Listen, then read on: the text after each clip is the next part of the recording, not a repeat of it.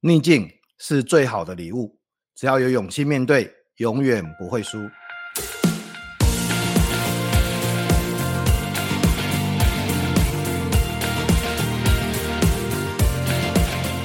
各位听众，大家好，欢迎收听《永不服输》的 Podcast，我是主持人福哥王永福。让我们透过接下来成功者的失败经验，来打开逆境这份礼物。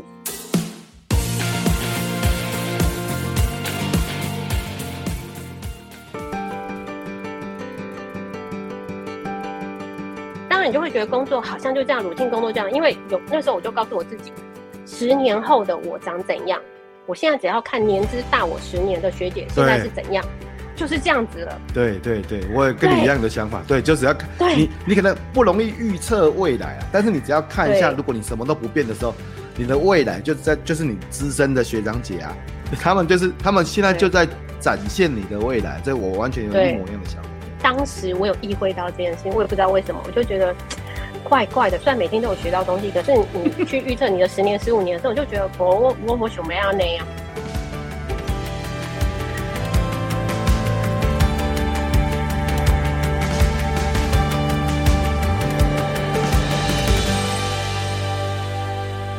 那今天呢，我们很荣幸邀请到的来宾呢，是我的好朋友。也是这个最近刚达成这个学术成就之一了哈，因为这也是一个很不容易的学术成就啊，就是在学校现在已经是教授正教授哈。我们欢迎刘庆宇教授。虎哥好，各位听众大家好。庆宇刚不是只有升教授而已啊，就最近还通过了一篇高分的这个 paper 这样子啊，好像你这六分就变成他应该是我今年最低分的一篇。啊，对不起，我今年。我我我还只只 po 一篇，因为想说啊，申教授之后有两篇是今年二月跟五月吧，好像各有两篇，一篇六点九，一篇七点多，那这篇是六点二。对，这不过看到那我有 po 出来那篇，应该是今年的第三篇嘛。是，这真真对不起，就一年小不小心，因为哈，我们谈到这个学术，当然我是学术大菜鸟，才刚拿到博士的。那庆宇已经拿到十几年了，先升教授了哈。但是因为我们家也有一个这个教授嘛，所以我们大家要知道说，我们大家都知道说，哇，这个其实在学术界我们很重视，就是那个啊发表嘛哈，发表我们的 KPI。对，嗯，发表就要看那个 IF impact factor 这样子哦，这个我们学术的引用指标嘛。事实上，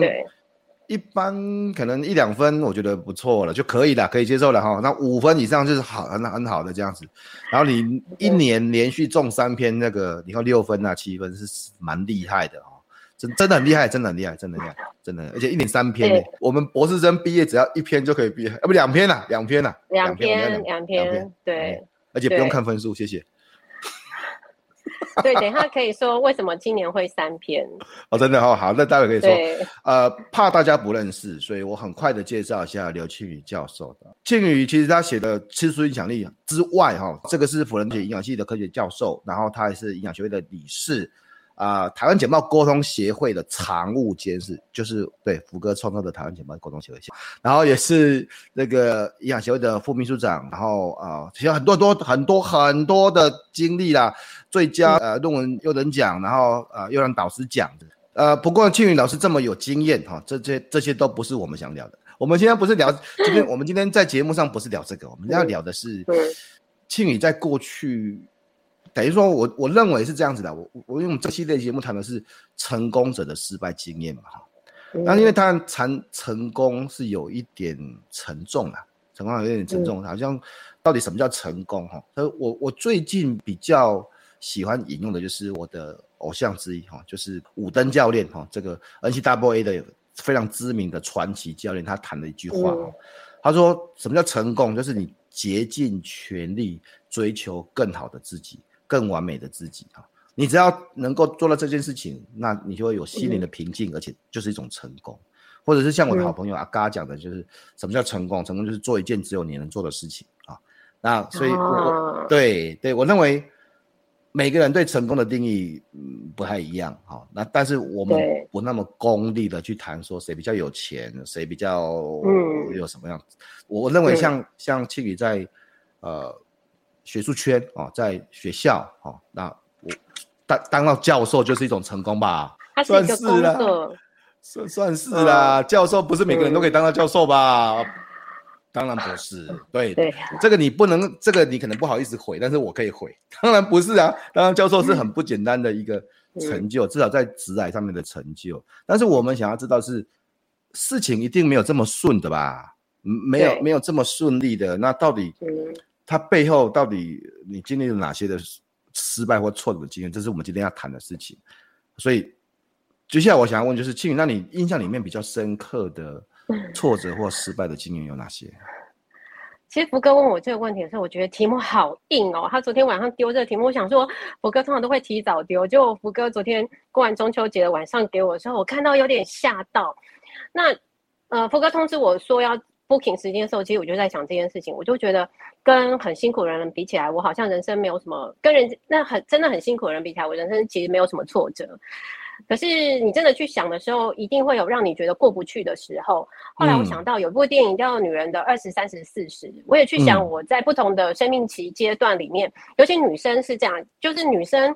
女生很特别，就是我们。比如说，哦、呃，更年期好了，它可能就会是很多女性的一个里程碑，就是你好像过了那边之后，你的生理上就有点改变。所以其实一般社会对女性来说，你会有一些生理上的限制，你可能过了哪个年纪，你就什么事情你就不能做了。嗯，所以我后来去想，我在不同生命期阶段的时候，我经历到挫折。比如说，在我二十二十、二十、三十、四十，在二十的第一个阶段，应该就是我大学联考考坏那件事。啊，考坏。然后到我对大学考的很差。就考很差，然后三十岁的时候，应该就是博士班念很久。这件事博那个福哥应该知道，尤其在三十岁、三十五、三十几岁那个阶段，你可能有家庭，然后你你对你的工作可能会因为这样被耽搁，然后你就觉得，哎、嗯，跟你同年龄的人好像已经往前跑了，所以你博班念很久，到四十岁就是应该就是去年就是升等的时候，很多人都不知道我去年升等的时候没有过，这是我第二次升等，所以其实那个。就是每一次都是摔得又深又重，而且、嗯、而且像比如说三十岁那个，那个是就就拖啊不哎，就像福哥你说博班念很久，其实每一次在审视这件事情的时候，你都觉得那个好像肉在那个水泥地上摩擦的那种疼痛感，然后你会觉得对，对，其实而且最主要倒不是学位有没有拿到这件事情，就是。你觉得好像没有好好陪伴孩子，在孩子需要长大的时候，我分心或是花时间去成就我自己的人生的的目标，所以其实很多的 struggle 会在那边。所以在我二十几岁，所以我们待会我们来来，就因为今天 对。比较特别的是，今天我们会谈的不是只有一个挫折，而是因为每个不同的年纪，因为你不同的成长嘛，不同的程度嘛，不同的样貌，你可能会对。会遇到不同的事情，而且那你你对那件事情，也也许那个事情现在来看啊没什么，可那是现在来看，那是现在来看。呃，我我如果没有记错的话，在第一集的来宾阿嘎这个线路行创办人龚建嘉，他的挫折是什么？他挫折是他当兵没有抽到去国外当兽医的机会。对，对那不同的年纪，我们心态不一样，所以我我我觉得挫折也没有比较啦，就是那个时候就是这个、嗯、这个想法、啊，所以我们一个个来看。呃，庆瑜教授在不同人生阶段，二十、三十、四十，先谈谈你在二十的时候，你遇到的这个事情是怎么样子？小时候，大家应该升学都是我们人生唯一目标吧？嗯，就是你真的考不好，尤其你在第一志愿的高中，然后大家一定都是上国立大学，结果你考上一个那个、嗯、那个领域最后面的那个，因为我们那一年其实考大学的时候出了一个包，就是。我们那时候在排 ranking 的时候，他们会把特殊考生放进去，然后我们就会去放落点，对，对不对？所以我们那时候在排落点的时候，就是你会落到哪里的时候，你就排了一个大概九十九，几乎一百的科系，然后你就填了那个上去。结果后来那一年他们在做落点的时候的母数没有把特殊考生、加分考生放进去，嗯，所以你的，所以每个人在落点之后，他落点就不准，而且全部都是后退的。因为不，那些加分考生一定会往前挤嘛，所以所有人都往后退。那时候还好，我一个高中同学跟我说，他我去交志愿的时候，我只交了十个，我只填了十个志愿，他就说不行，老师老师说要填一个百分之百的，所以我就填了一个百分之百的，结果我就从最后面填，所以我后来一定会上的就是，就一定会上的那个。对，对我所以大概高了五六十分上那个系，但是也不会觉得说那个是想去读，那个就是怎么样，我怎么样，我我怎么样都一定会上的这样子。对。所以其实中间还有很多很好的戏没有填。然后那个 我爸爸以前的那个报纸要看榜单查榜，就是榜单是查报纸。我爸气到就是那个报纸卷就往我头上敲，虽然报纸查不会痛，可是那个是印象很深，就是十八岁的时候你。十八到二十岁的时候，他就卷卷到那边。然后你去学校拿成绩单的时候啊，我们那个老师他他发成绩单，我们回去拿嘛。然后他只我们就坐在座位上，老师就发成绩单给哎王永福你考第一名哈，他就老师就发到你座位。哎谢文宪考第二名，然后就把这个成绩单，然后发完前五名之后，他就走回讲台，他就把一叠成绩单像那个撒牌一样，就往那个讲台上一撒，就说其他自己上来拿。我们当然就是一窝蜂冲上去，跟难民一样，把自己成绩单抢回来。是，我那件事情印象非常深刻。而且那天早上，我爸妈这样出卖爸妈不太好。爸妈 为了一件事情，已经很久的事情了啦，对，已经很久了。对，他们为了一不要为了什么事情吵架，所以我出门的时候就随口问了我爸一下，说你们早上吵什么？然后我爸，我爸也没好气的就说，还不是因为你考太差啊。对，然后我当下就没讲话，就骑脚踏车去学校，然后，然后再来就就是我们老师把考卷那个成绩单甩在桌上，然后就考坏了嘛。其实你自己也知道考坏了，然后一准调多半，我就跟我另外一个同学，我们那时候因为哎我高三的时候我已经满十八岁了，我就考驾照，所以我就调多半。高三毕业那时候调多半，跟跟我朋同学跑到台南的滨海公路去看海。我那时候就在看海的时候，你那时候真的万念俱灰。对一个十八岁的孩子来说，你可能考不上大学，你人生就没了。就我们从小到大接受，然后你就是考不上大学，你第一志愿女中考上什么烂学校，你人生就完蛋了。你就看着那片海，你就会觉得啊，人生就这样了，差不多了。真的哦，就是已经差不多。我知道，能够理解，就是就是那个时候，那时候就就这样子啊，就就就像你讲，就第一志愿，你看就升学，然后考烂了，然后大家都。考的还可以，这样子就自己自己，然后爸爸妈妈的的的状况，然后老师的一定会觉得哇靠，这是什么什么状况啊？对，然后不过我这这两年我遇到 Kurt，遇到卢建章，他是我、对他台南一中的嘛，我们后来才发现我们有很多的，他跟我很多同学是同学这样，然后我们就姐妹校，然后他那就是我有一次跟他讲到这一段的时候，他就说，因为他安平人。所以那片海他很熟，他就跟我说：“你看的那片海，魏德胜看过，李安看过，他们都在看那片海的时候，他们都觉得自己的人生要何去何从。”真的。所以我就真的，我后来其实你看咋被回代志哦，我大概到这两年，克德跟我讲完这件事情之后，我就突然释怀了。不然其实真的，真的对那一段真的就是你觉得。啊，大学考不好，然后可能让爸爸妈妈没有没有面子，然后自己那种那个这个学校好像我们台南女中也没几个人去念那个学校，就会觉得自己真的很不行这样。嗯，所以二十岁的那一段挫折，嗯、我到念大学那四年都不太跟同学联络。哦，是哦。因为对，然后后来可能，但是可能中间我又跑去补习补了转学考，我。其实补课不知道，我我跑去大一一整，对，一大一整年，我就觉得好，那我要去，我要去念法律系，因为我高中的时候我是辩论社，然后我，对我高中老师说，其实你很，我很适合念文组，我去念第三类组很奇怪，然后我就去补习，考了法律系，哎，考了法律系就好死不死，我觉得天要亡我，哎，我要考试的前一天晚上急性肠胃炎被送急诊，就没有去考试，就没有办法去考试，我印象。送到那个松山医院，那时候我那个叔叔就开，就是我爸跟他，因为我不想跟我爸讲，然后我叔叔就接到通知，然后就把我从那个住宿的地方把他拎去急挂急诊这样，然后我想说好了，天要亡我，可是我觉得也没有去我，可是我反而在补习班补到了民法总则跟刑法总则跟宪法，我又后来觉得，哎、欸，其实。后来我在医院工作的时候，有一点点粗浅的法律背景，其实还蛮有用的。有啊，我难怪难怪我看你的资料，我就想说奇怪，怎么会有？因为你看中有个中华民国法律政策协会常务理事，我想说哦对，奇怪，庆宇，我没有听过你这个方面的那个那个那个原原来是有补过这样。我我如果现在还才才上线听的伙伴，或是对不刚才前面没有注意听。这个我们现在访问的是庆宇教授啊，是《吃出影响力》的作者哈。那那，你你原来那时候本来是想要转法律嘛，是这样的意思吗？对，到大学的时候，可是后来因为就这样嘛，然后所以就就没有就没有转、嗯、就没有转成功，然后就只好乖乖又回来念营养系。然后当然大二就开始自我放逐啊，我就常跟学生讲，我大二每一门课几乎很多都是六十分，然后每个月的头发颜色都不一样，头裙子没有超过膝盖。是，然后就是都坐在那个教室最后面、最靠近门的那个位置。是，对，所以我就跟他们说：“你、你、你们现在会弄什么？会搞什么鬼？老师小时候就弄过了。”你应该不会讲老师吧？你会想林竹马应该是 差差不多。对，哎、欸，但是我这个时候我要想要打断一下，你看这段时间这个经验啊，这个 等于说因为很年轻，但是那个时候真的升学成绩。基本上很常代表就一切的啦，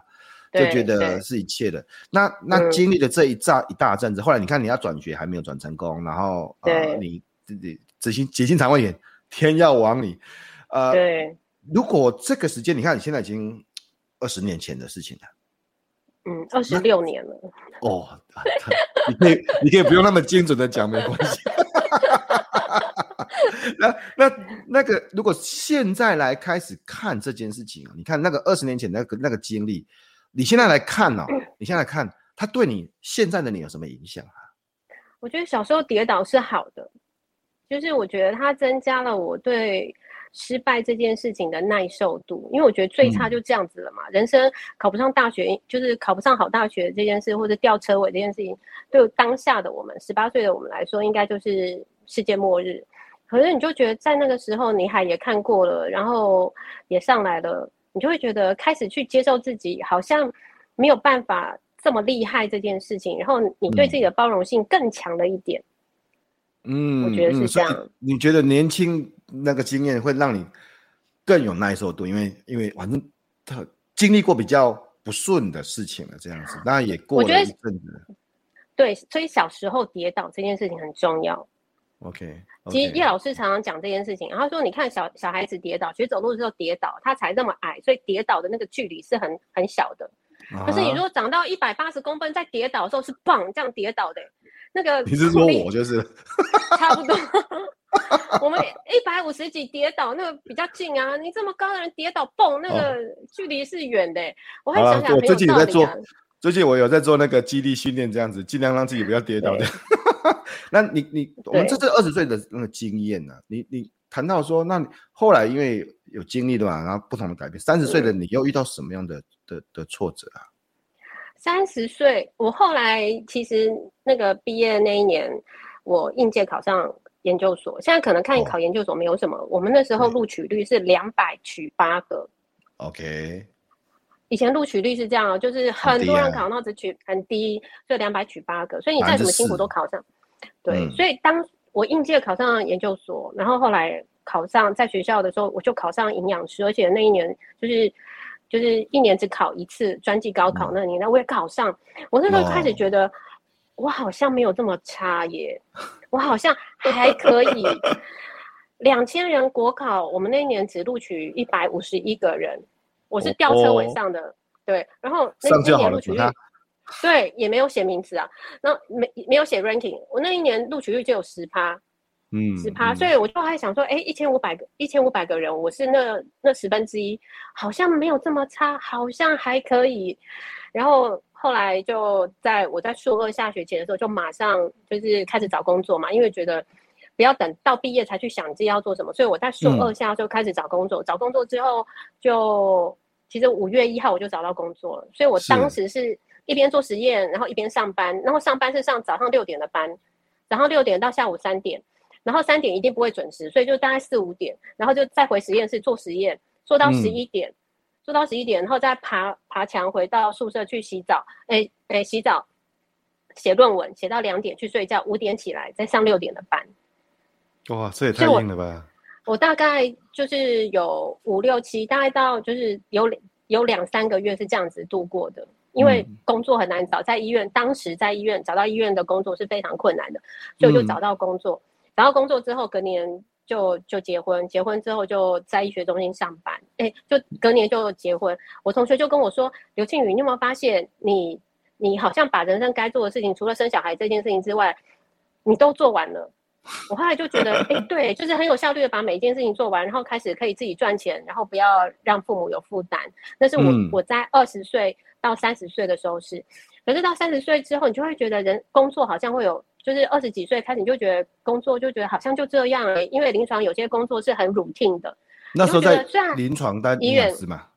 医院当营养师，对，因为从厨对从厨房对已经到医到医学中心去了。那当然每天很开心，因为你会一直学到很多临床的事情，所以我的学姐都觉得我很奇怪，我每天都很像小白兔，很嗨就去上班，然后每天都可以学到新的临床，然后就算 delay 下班七点八点，晚上七八点下班，你也在病房里面那边把看不懂病历把把单子都查完，然后把病历都看完，嗯、你就觉得好开心哦，每天都学到新东西。就三十几岁那时候是二三十岁的时候是那时候是这样，当然你就会觉得工作好像就这样，routine 工作这样，因为有那时候我就告诉我自己。十年后的我长怎样？我现在只要看年资大我十年的学姐现在是怎样，就是这样子了。对对对对，我也跟你一样的想法。你可能不容易预测未来啊，但是你只要看一下，如果你什么都不变的时候，你的未来就在就是你资深的学长姐啊，他们就是他们现在就在展现你的未来。这我完全有一模一样的想法。当时我有意会到这件事情，我也不知道为什么，我就觉得。怪怪的，虽然每天都有学到东西，可是你去预测你的十年、十五年的时候，我就觉得我我我我想没要那样，所以后来才会有后来去念书的那段时间。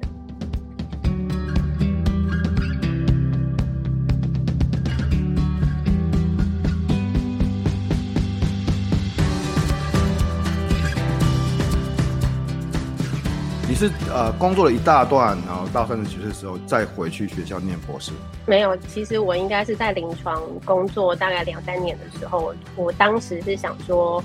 那我就去念书好，我不要工作了。哦，那当然.但是我我在临床工作的时候，因为我真的很认真，所以当时当时的肾脏科主任，后来在去双和医院当副院长的林玉峰林副，那时候我跟他说。谢谢谢谢主任照顾我。那我想要去读书，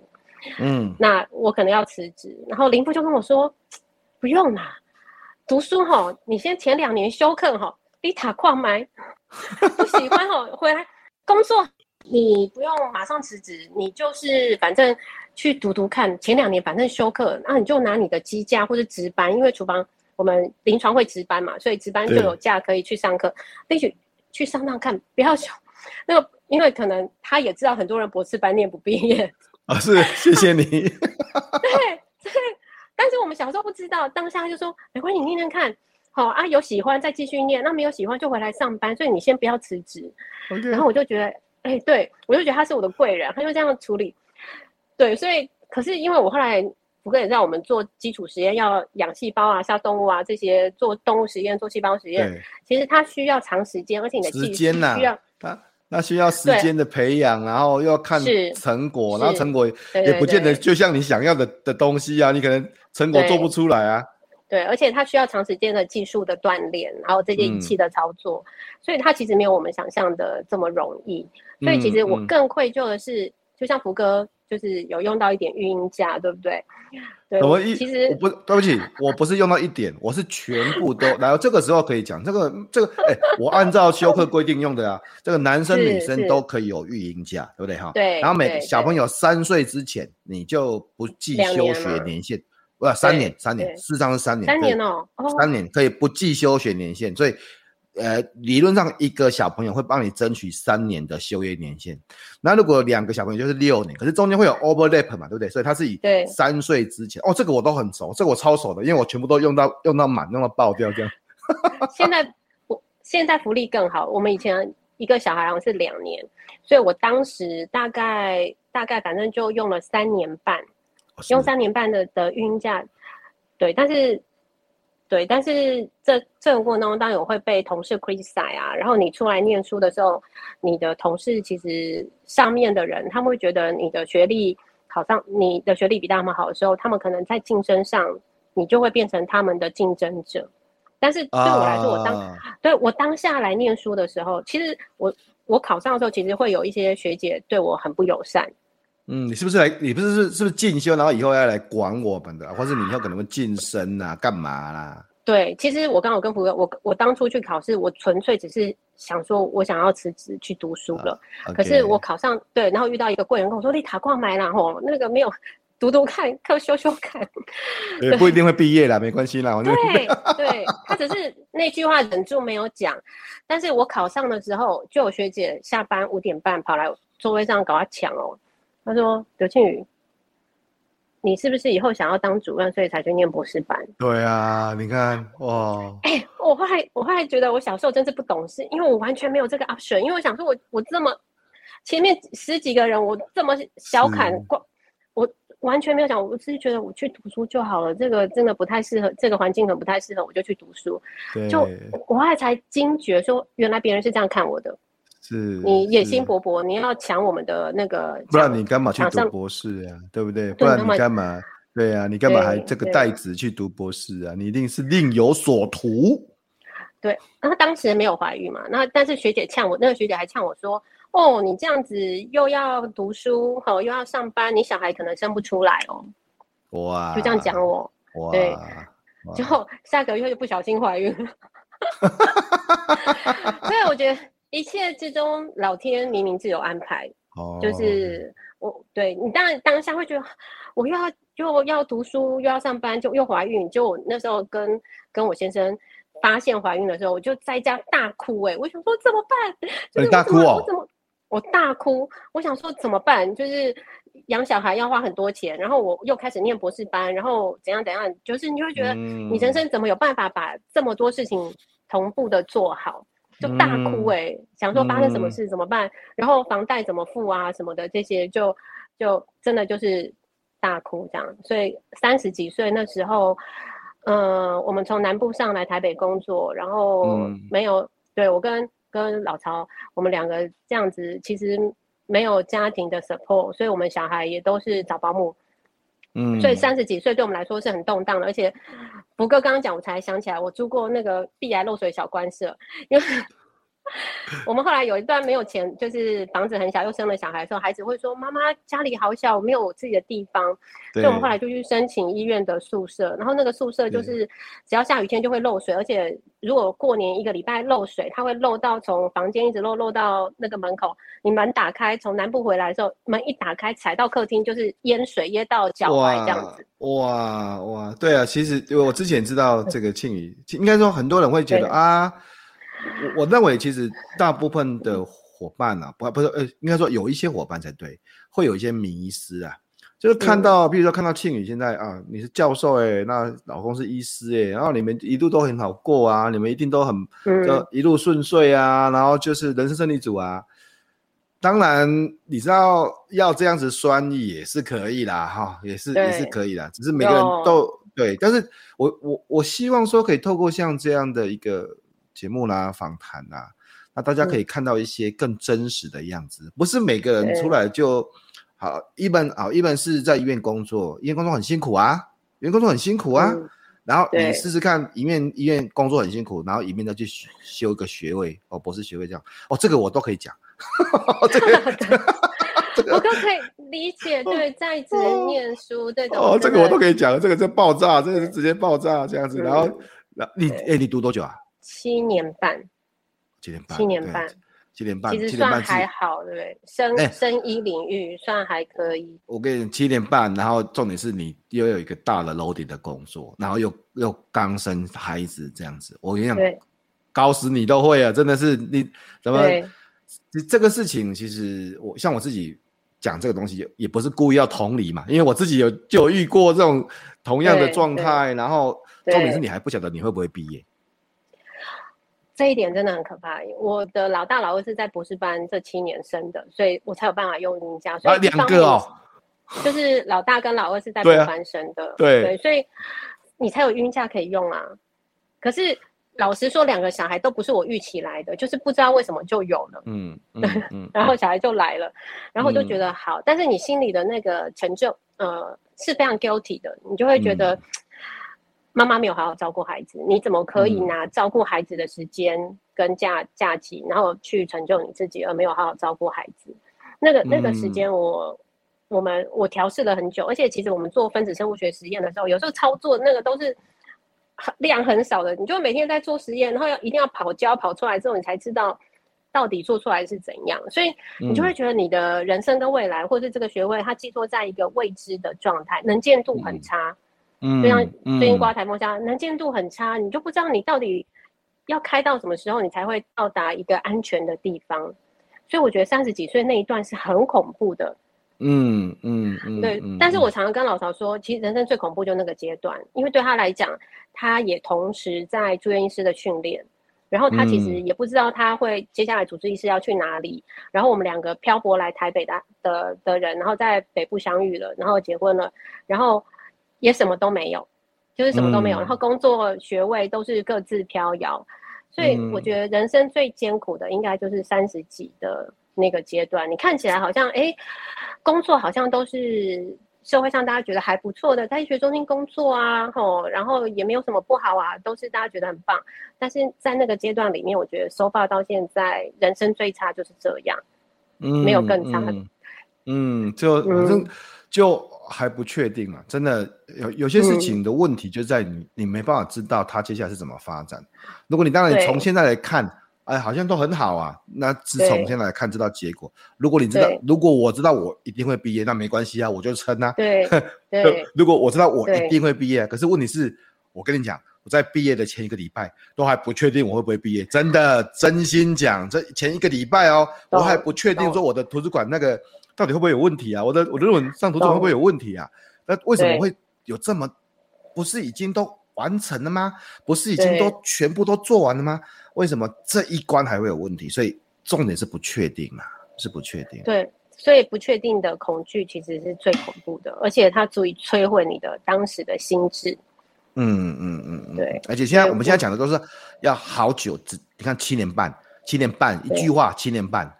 一句话就七点半，这个这个七点半可不是一句话就可以，嗯可以可以搞定的事情。那如果现在来看，你看经历的这一些，当然后来也也毕业了，后来也。嗯，呃，进到学校找教职了，这些话都你看，这些话都都一句话而已哦，但是其实里面有很多很多的这个事情。那、嗯、我想要了解是，呃，三十几岁经历这些，对你现在的你有什么影响啊？我觉得就是不要回头，就是当下看到遇到事情，你就想怎么解决，不要回头。嗯，回头对这件事。如果回头哭有用，那你就回头，你就哭。可是当下就是你为了孩子，你只能往前走，你只能义无反顾的往前走，嗯、所以没有什么好犹豫的，就是往前走。嗯、能见度再差，你还是慢慢开。我开慢一点可以吧？我就是慢慢开。嗯，继续往前走了。就就是往前走，而且不要回头，义无反顾的不要回头了。嗯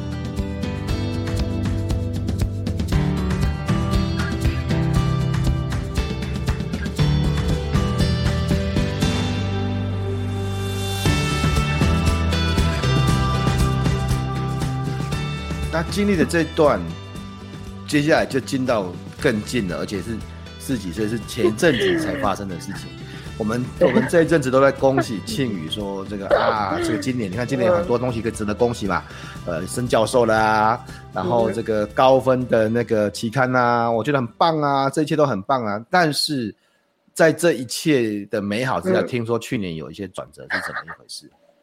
其实我三十三岁毕业，然后我还又回医院工作了一下，然后三十五岁，三十五岁刚好我们学校开了一个缺，他他这个缺需要有临床经验，不是你有执照而已，你要实际的工作临床经验，然后你要又能够耐受高教体系的这个 impact factor 研究持续研究的这个考验跟升等，不然以前我们是有六年条款的嘛，对，六年进来，对，今年进来之后没有升等，你可能就就没工作了。对对，所以我在三十五岁的当下，其实做了一个重大人生决定，就是我到底要不要离开？因为医学中心是我第一份工作，是。然后我就想，对，可是我没有想要，就是看了十年后的学姐，就是大我十届的学姐，我没有想要这样子的时候，我后来在三十五三十五岁就做了一个决定。但是因为在医院工作，因为公家医院啊，我只要不犯大错，而且我有 degree，其实我做到六十五岁，我翘脚做到六十五岁，应该都没什么问题。可是我反而从从一个稳定的工作跳到一个不稳定的工作，就是有一个六年条款的的大学，嗯，所以我当出来的这几年，很多人问我说，就是医院我去开会啊什么的，医院的主任啊都会很不同医院知道我这样子走了之后，他们都会觉得医院好吗？哎、欸、哎、欸，来学校好吗？我就说，反正就是一个火坑，一个屎坑，大概就是这样。一个火坑，一个屎坑。大学这个阶段，刚好我从进医院，从进到医院大概十一年离开，然后到从我三十五岁到现在刚好十一年，我今年四十六岁。我当时本来设定的目标就是我要在四十五岁前升等完。嗯，对，那是我的人生目标。就后来刚好刚好就是被 delay 一年，后来我觉得这数字也很好，双十一耶！我就觉得哎，这样人生的 这个时间点。就也还蛮好记的，但是对，然后就升等嘛。那当然升等的时候，每个人机遇不一样，所以我大概就是五年升副教授，然后六年升升教授，大概是这样。是就是再再读了一个博士的概念，然后在这个、嗯、这个阶段，后来又又不小心又生了小孩，生了老三。对，大概就对，就是在我觉得孩子就会在你不同最艰困的时候出现。也很好，我就觉得，哎、欸，当下你就会觉得，哦，怎么怎么又来？可是我觉得孩子的出现反而就让你更更有勇气，就是、嗯、对，尤其像去年升等被被挡的时候，我们会拿到那个外省委员的的 comment 评语，然后我当然就会看到，哎、欸，其实有委员说我是好的，而且分数给的很好，就是就觉得很棒的研究很一系列，但是你就会发现有。一样的资料给不同的人审，有人就会说你你什么不深入、不一系列、不怎样怎样怎样怎样，就是你会觉得奇怪，今天不是同一份资料吗？为什么会就是你会得到不同的 comment？等一下，我说我我我想要问内行人的问题，所以意思就是你去年升等的时候没有过？嗯，对，我去年。我我是今年八月一号正式生效嘛，所以我们大概在应该在五六月的时候，学校开校教评应该就会知道了。所以在同样回推去年大概五六月，我就知道知道自己没过。好，那时候没过的心情是什么？就是你升等，你送你送这个教授升等，然后你觉得因为庆宇老师、庆宇教授的研究其实都很好了，就论文啊什么都很好。嗯、那然后你发现，我靠，我没有过哎、欸，我送升的竟然没有过啊！这而且这是很重要的。从副教授升教授的升等这样子，那那时候有什么感觉啊？那个六七月的时候，刚好也是科技部计划开讲，所以我科技部也没过的时候，我就那个暑假我就会找一零四，我想说，我是不是要出去找工作？你会想，我是不是真的很不适合学术界？我人缘应该很差，就是。我 paper 这么多，为什么我计划不会过？然后我教学也很认真，嗯、但是还是会有学生说：“老师，你可以不要这么凶吗？老师，你可以好好讲话吗？”嗯、然后，对，其实你会，其实面对这件事情，我我我觉得我小时候训练就是先检讨自己，我自己是不是哪里没有做好，我哪里不对，我哪里不周到，我哪里没有那个敬老尊贤，或是礼貌不好，或是真的疏忽了。其实我我花了很去年的暑假，我花了很多时间在沉淀自己，然后所以然后就一直从一零四去找工作，这样想说有没有更适合我的工作，还是我真的就不适合学术界？你当然就会一直反复的鞭打自己啊，我觉得。然后那那你看那你、嗯、那时候已经一年前的事情，你现在先回想起来都还有情绪，都还会觉得哦这个那那个时候就很难想象那个时候的、欸、的，的情绪。对对，但是因为孩子都在，因为我本来以为过了，然后可是后来我还去买了那个那时候疫情嘛，去年那时候很严重嘛，所以那时候我还订了什么好吃的回家，然后小孩会说妈今天怎么吃那么好，我就说耶，我那个应该过了，结果后来不是，就是反正就误会一场，反正 anyway 就没有过，然后之后就又再拿到那个报告的时候，看到委员的审查报告的时候，你就，哎，可是老实说我。应该是看到报告我就释怀了，因为真的有人觉得，因为有人说我好，然后也有人说我，嗯、当然就会有人说我不好嘛。所以你当下看到之后，你就会觉得，嗯，就是，所以你要说，譬如说二十几岁的时候，福哥刚跟我说你你想告诉自己什么，或是得到什么，就是小时候跌倒是好，三十几岁的的那个博士班拖吧很很久，然后又念不毕业不顺利的时候，你就会觉得，哎、欸，其实。都不要回头，义无反顾的往前走。可是到四十几岁，就是去年发生这件事情的时候，我觉得，你其实不用在意别人怎么看你。嗯嗯嗯。因为同样一份资料出去，有人觉得你很棒啊，嗯，就有人觉得你很糟啊。然后那个糟后面有没有情绪，或是有没有其他的因素，其实你不知道。嗯嗯，嗯对，其实反过头来，不过记得我有去参加台北的那个甄选。有啊有啊有啊有啊，冰箱啊。这诶不是不是，那个贴台北那一次应该讲的是肥胖的议题，后来是悠悠悠悠护理长上，我我后来进到第二关嘛。嗯。第二关后来后来是悠悠上，然后那一次其实我没有上，其实你心中会不会觉得有一点点难过？会，可是当下其实。当下有有朋友跟我说，他说其实不是你不好，因为 TED 在选人的时候，你你也必须想，他们有他们的考量，嗯，譬如说他需要售票，所以他可能要去考虑到怎样的人对他的售票是有帮助的，对，嗯，对，话题性，那不见得是你不好。那一次我就觉得，哎，对，虽然有一点点掉了几滴眼泪，有一点点难过，可是那一次我就有。呃，朋友就这样跟我讲，因为他们认识 TED 的人，所以他就跟我说：“老师，你真的不见得是你不好，嗯，就是他们有他们的考量。”所以后来到四十四十五岁，你看，所以其实中间有个小挫折卡在那边，所以我觉得挫折好不好，其实挺好的，因为我觉得在这一次升等的时候，当然你会有一段否定跟鞭打自己的这个过程，嗯、可是你后来在想，对你真的其实不用太在意别人怎么看你，因为你怎么做。嗯。你就是照着你的心智去做你觉得应该做的事情。嗯，好，所以其实我、嗯、这句话也可以对所有的挫折的伙伴啊，就是嗯，大家不用太在意别人怎么看你，因为你自己在做这些事情的时候，即使是别人看你，还是有不同的看法。有些人觉得你好，有些人觉得你一般，有些人觉得你不够好。但是最重要的是你怎么看待自己啊？其实就像我觉得庆宇庆宇老师，你真的很厉害了，你真的超厉害了，你的分数已经爆表了，一年已经拿到三篇五分以上，内行人都知道这个很厉害的，真的。但是哎，还是有时候会心情不好的呀。对，因为你不知道，其实为什么今年会三篇，是因为你那时候被挡。其实我有心理准备，我今年也有可能会被挡。老实说。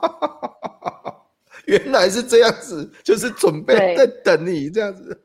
对，我其实我有心理准备，我可能今年被去年被挡，今年也有可能被挡啊。因为你不知道你会送给谁，你不知道外省委员会是谁，这个大环境还是这样，所以就是你只能做的事情就是永远把自己 prepare 好。嗯，挡我，因为升等的主打只能用过一次，今年用过没过就不能用了。知道，知道。对，所以你就只好你你唯一能做，因为你不能控制。你的升等会被谁审到？但是你唯一可以做的事就是你不停的往前走，你不停的发表，你不停的把自己可以控制的部分做好。嗯嗯，这是我可以控制的。啊、哦，今天讲了很多庆瑜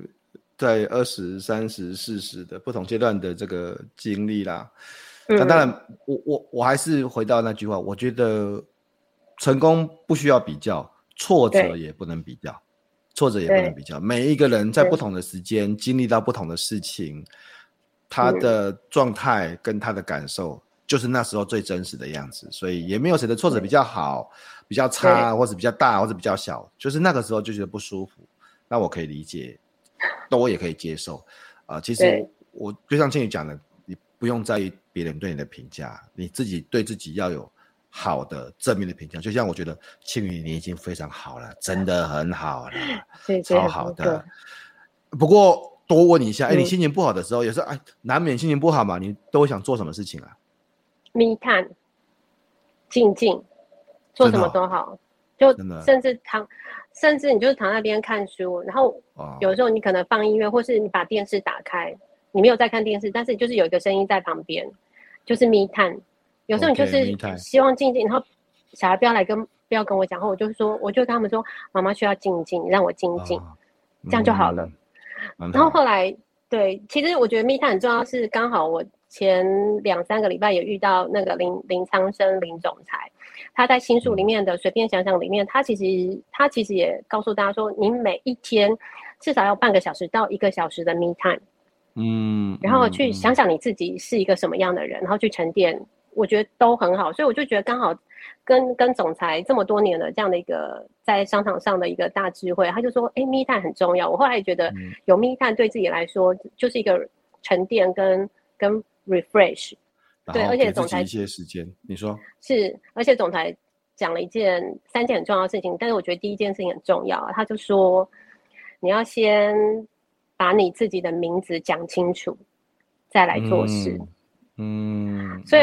回就是回馈刚刚四十几岁那件事情，就是你不用你不用在意别人怎么看看你自己，当你站出来讲你。大家好，我是刘庆宇的时候，你不会心虚，嗯，就是我我自始、嗯、就像我很喜欢福哥，福哥有时候会露出很狠的样子，就是没有啊，就是那照片那是不小心被拍到的，那什么东西、啊？其实我我很喜欢福哥，就是我觉得福哥是一个真性情的人，就是有什么讲什么，我的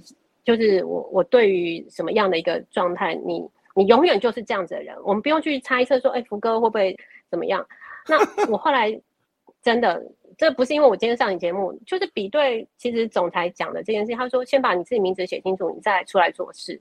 我觉得这件事后，很多人有的时候他会 conditional 的去改变他的原则、嗯、，conditional 的在他有利益的时候去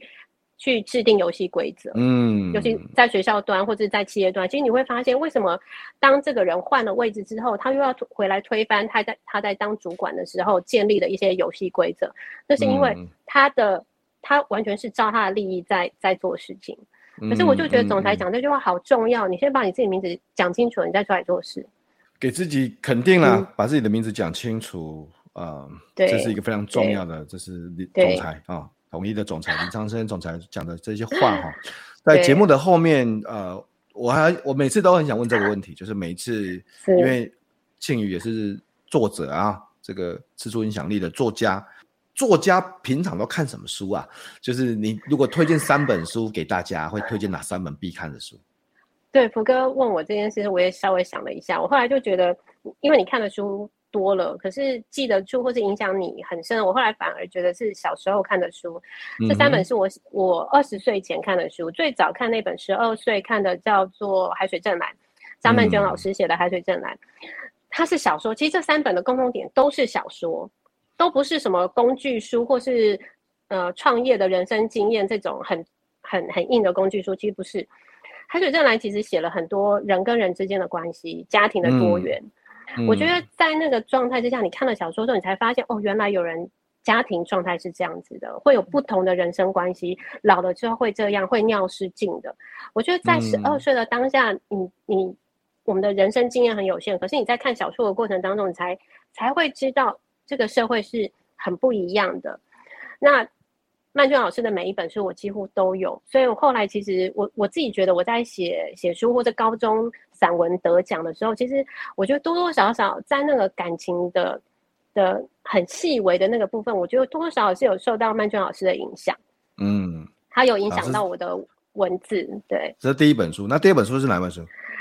第二本书应该是《永之声》，就是小野老师的书。那小野老师他是师大生物系的，所以他其实我觉得以前的老师们在写写书的时候，他们的情场景的描述好清楚哦。所以你可以从老师的文字里面，大家去想象到哦，原来师大生物系他们的实验室长怎样，标本瓶长怎样，标本瓶里面的这些标本泡的跟那个浮肿的那个样子，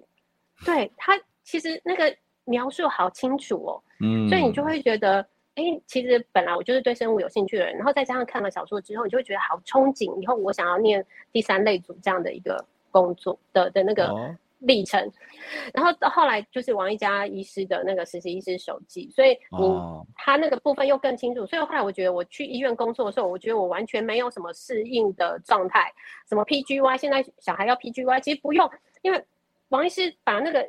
医院的场景写得好清楚，所以我当下就是二十岁以前看的这些书，后来都变成我人生的一部分。嗯，二十岁前看的书会变成你人生的养分了。其实我觉得，不管是二十三十、四十，我们持续的学习，持续的让自己有一些不同的改变嘛。那对我们自己变得更好，变得更强壮，变得更卓越之后，其实同样的挫折对我们来讲就会不再是那么痛的挫折。而且年轻的时候跌倒，才不会摔得更狠嘛，摔得更痛。真的，对，这个身高高一点跌得会更惨，就是说我。所以大家可以去。跌倒越好。呃，对，大家可以去看一下这个呃搜寻啊，吃出影响力，好不好？我跟庆宇老师一起下过厨，对我我很知道他的好厨艺哈。那我们今天很开心邀请我们的庆宇老师、庆宇教授跟我们谈他生命里面的这些经验。最后面有没有什么话是你要对听众或是正在挫折的伙伴咱们一些话？我觉得找到一个让心里过得舒服的方式，嗯、就是成功了。对，嗯嗯、不要外显，不是外显的。就是自己 inner part 的舒服，嗯，从内心然后从内心搜寻了。今天谢谢庆宇上我们的节目，我们下次再见，拜拜，拜拜，谢谢福哥。